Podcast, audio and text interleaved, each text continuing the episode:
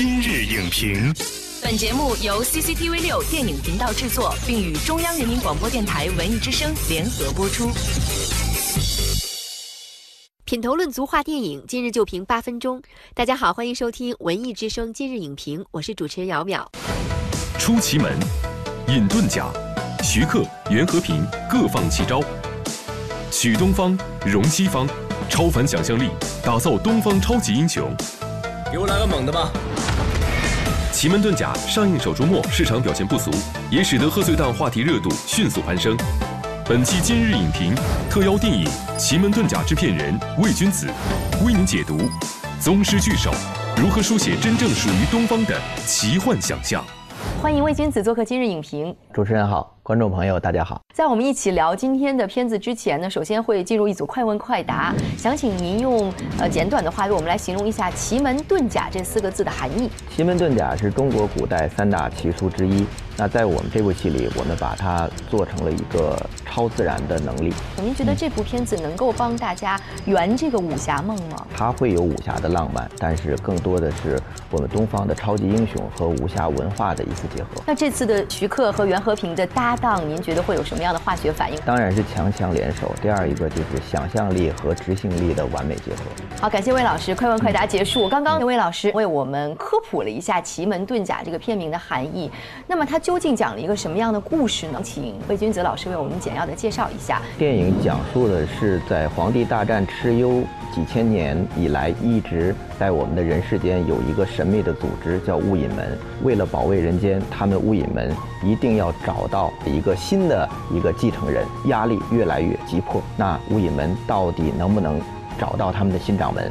这个新掌门又能不能带领他们一起去对抗强大的敌人呢？那魏君泽老师是《奇门遁甲》这部电影的出品人、制片人，同时您也参与了编剧的工作。这是您第一次做电影，您为什么会选择联手徐克和袁和平？同时又为什么会选择《奇门遁甲》这个题材呢？我曾经说，我说找这两个德高望重的一代宗师来合作，大家可能想看的是名门正派的少林武当的武功，实际上。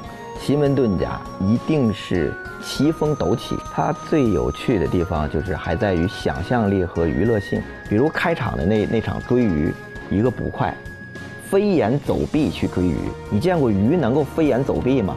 那袁和平导演当年是拍过这个《卧虎藏龙》，是杨紫琼追章子怡是飞檐走壁。这次 是李治廷追一条鱼在闹市上飞檐走壁。包括里边有一场叫五派会神机，那件兵器是在五大掌门一起现场把它铸造而成。我觉得这种。是徐克导演在特效上厉害的地方。嗯，从龙门飞甲开始，呃，智取威虎山啊，狄仁杰的神都龙王、西游伏妖，徐克导演的这个想法是天马行空的。嗯，而袁和平导演要把他的想法，要具体的。实现起来，就是有一个叫做想象力和执行力。至于这个融合，我我记得前两天也有人问说，那你觉得《奇门遁甲》这个电影如果是个孩子的话，到底像谁呢？哎，杨和平导演他说，我觉得六分像徐克，四分像他。大家小心一点，随时会有妖人出现，小心。至于选择《奇门遁甲》这个题材，我说我们要做我们自己的超级英雄电影，那如何本土化，就要一定要结合我们自己。中国的传统文化，那奇门遁甲相传是黄帝大战蚩尤时代就已经存在的。那我要做奇门遁甲，我要用这个题材来看，试一试我们能不能做一个属于我们自己的超级英雄大片，结合我们中国传统文化的嗯超级英雄大片。那么这个设定呢，其实，在西方的英雄大片里面已经是司空见惯了，但是这一次是在中国的传统文化的表达上，我们看到了很不一样的想象力。我们在创作的时候，就什么《山海经》啊，中国古代很多典籍里边都是堆在案头的。嗯，三目怪鱼也好啊，一个鸟也好啊，都是从《山海经》里边加以变化。在做这个电影的时候，我们真的非常有意识的是去结合武侠文化。嗯，就像我们去看《魔戒》、去看《哈利波特》，他们的文化是什么？是魔法，所以他们那是西方人的文化体系。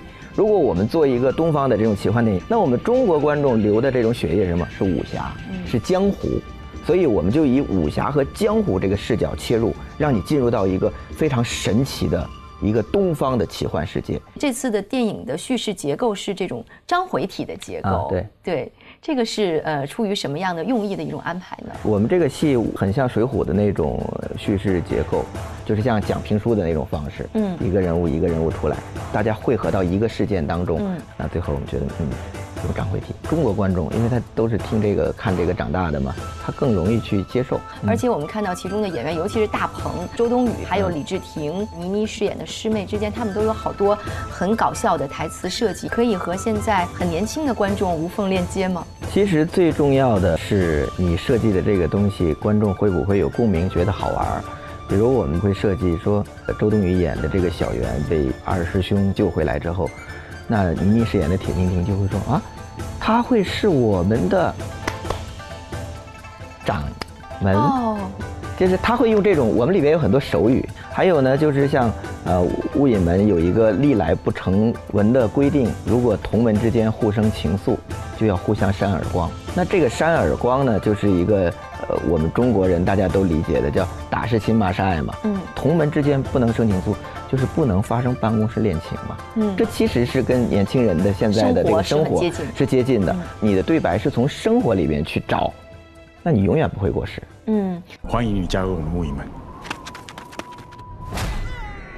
那奇门遁甲在贺岁档和大家见面，呃，其实这个岁末档竞争特别激烈，比如像《妖猫传》，还有《嗯二代妖精之今生有幸》。现在想让您退回到一名影评人的角度，您嗯认为这种带有奇幻色彩的影片，在未来呢如何创新，可以持续不断的来吸引观众？还是想象力和执行力的结合。因为奇幻会让大家的想象力带着翅膀飞得越来越高，但是你飞得越来越高，最后总要拍出来，需要有那种非常执行性强的。奇门遁甲呢，里边像一个大型的游乐场，里边什么东西都有。贺岁档的这这个时间里边，我觉得它的娱乐性和想象力是最有竞争的优势的。感谢魏老师。那刚才魏老师说的这个想象力和执行力的结合，也就是徐克天马行空的想象力，配以袁和平精彩绝伦的动作招式。那奇门遁甲呢，呈现出了一个异想天开的武侠世界。呃，但是相较于技术上的着力，其实影片更有价值的思考，则在于呢，创作者已经逐渐学会从我们中国的古老神话传说中呢去汲取创作的灵感，而不只是一味的重复模仿。我们的奇幻类型的电影还有无限的想象空间等待着大家去开掘。下期节目再见。本栏目视频内容，请关注 CCTV 六电影频道，周一到周五每晚十点档《今日影评》。